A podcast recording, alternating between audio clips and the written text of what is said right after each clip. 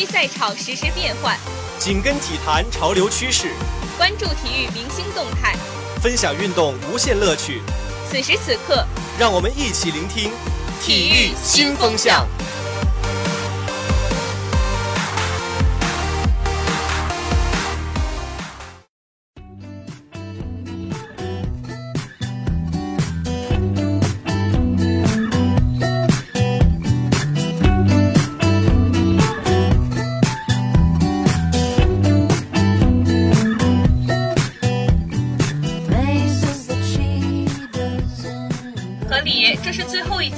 节目了，你有什么想对广大听众朋友们说的吗？各位，我我舍不得你们呢。得得得，合理，你真是个戏精，真想问问中戏当年为什么没招你？天地良心啊！各位听众朋友们，我是真的舍不得你们了，以后再也没有办法给你们播音了，我好难过呀。好了，各位，我们不理他了，下面进入今天的一周体育新闻速递。北京时间十一月十四号，勇士在主场以一百一十比一百击败了魔术，豪取七连胜，继续在西部与火箭齐头并进。库里因伤缺阵，杜兰特拿下了二十一分、八次助攻和七个篮板；格林二十分、五次助攻；蒂文斯顿首发得了十六分、六次助攻；汤普森十五分、五次助攻。北京时间十一月十四号，二零一七年 ATP 总决赛在伦敦继续进行。纳达尔在激战三盘、挽救四个赛点后，以六比七、七比六、四比六不敌戈芬。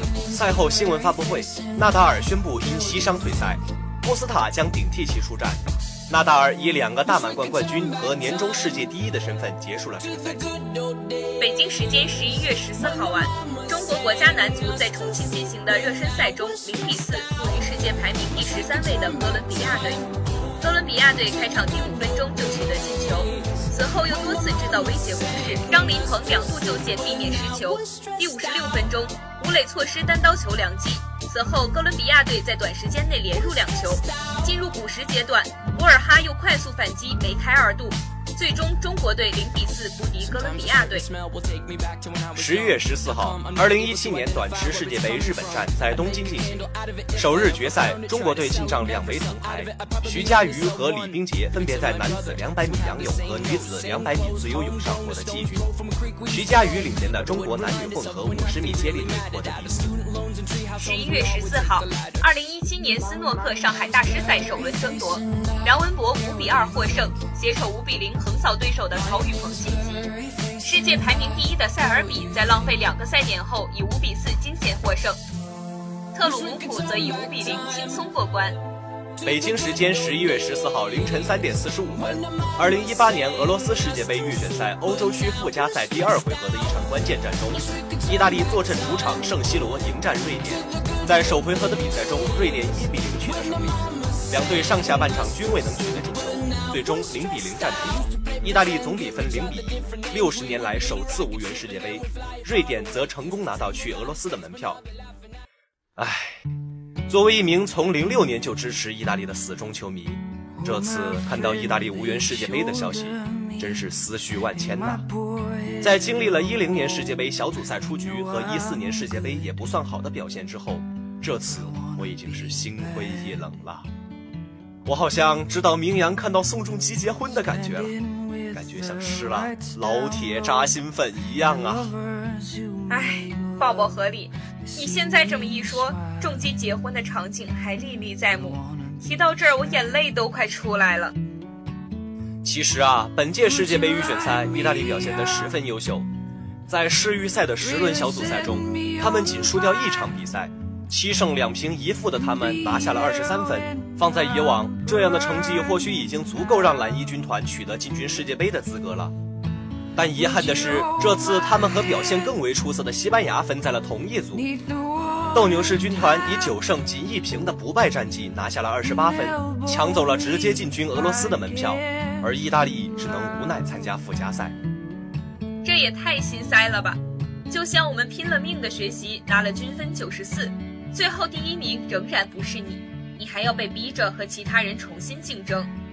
然而在附加赛中，意大利遇到的对手也是块难啃的硬骨头——瑞典。北欧人在伊布退出国家队的情况下，仍然在附加赛中凭借净胜球优势力压荷兰，取得了小组第二，进入附加赛。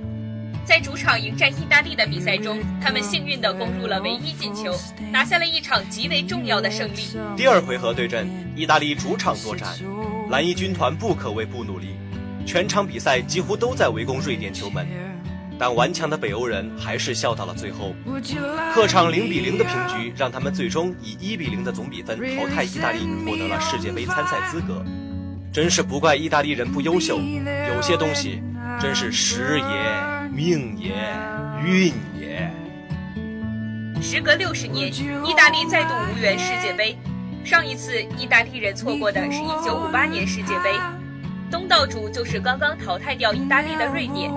此后每隔十二年，意大利都会打进世界杯决赛。一九七零年，意大利拿到了世界杯亚军；一九八二年，意大利夺冠；一九九四年又是一次亚军；二零零六年，意大利再次夺冠。六十年过去了，意大利再次在瑞典身上跌跟头。虽然他们不是东道主，但这次直接的遭遇还是让意大利感受到了命运的轮回。蓝衣军团还能重整旗鼓，再战下一个四年，但队中的一批老将可能要就此说再见了。已经三十九岁的小将于本届世界杯后告别国家队，球队未能出现，让他的退休日期提前。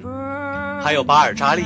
德罗西这两位曾获得2006年世界杯冠军的元老级球员，恐怕也难以将竞技状态再保持四年了。可以预见的是，下一次意大利进入世界杯的时候，十一年前夺得冠军的意大利队已经完全散了，再也不会有一点痕迹。比赛之后还有两个多月，将满四十岁的队长布冯正式宣布退出国家队。他流着泪表示，很遗憾以这样的方式结束，但并非为我个人。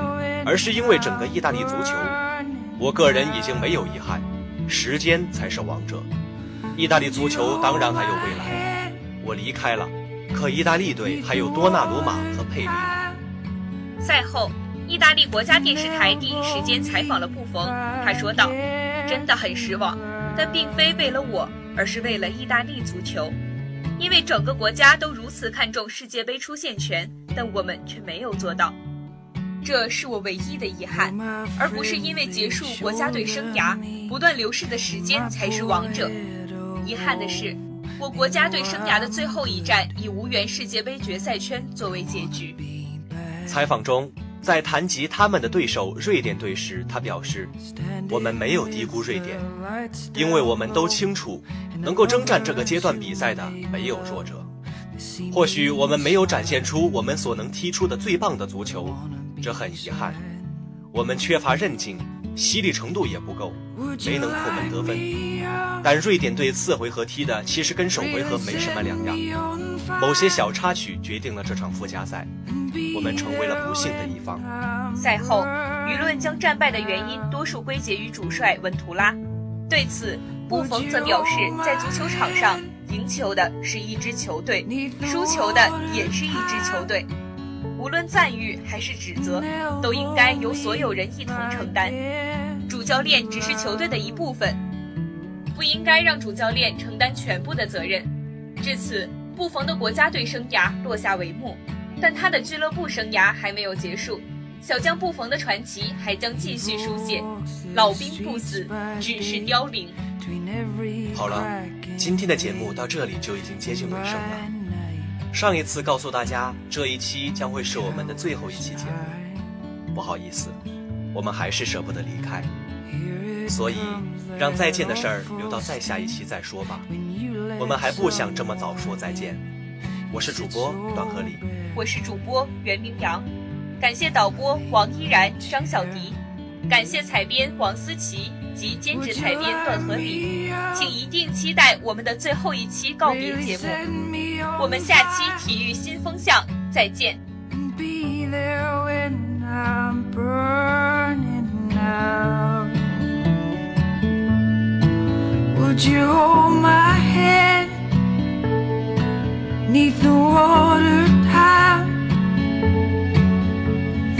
elbow me if I get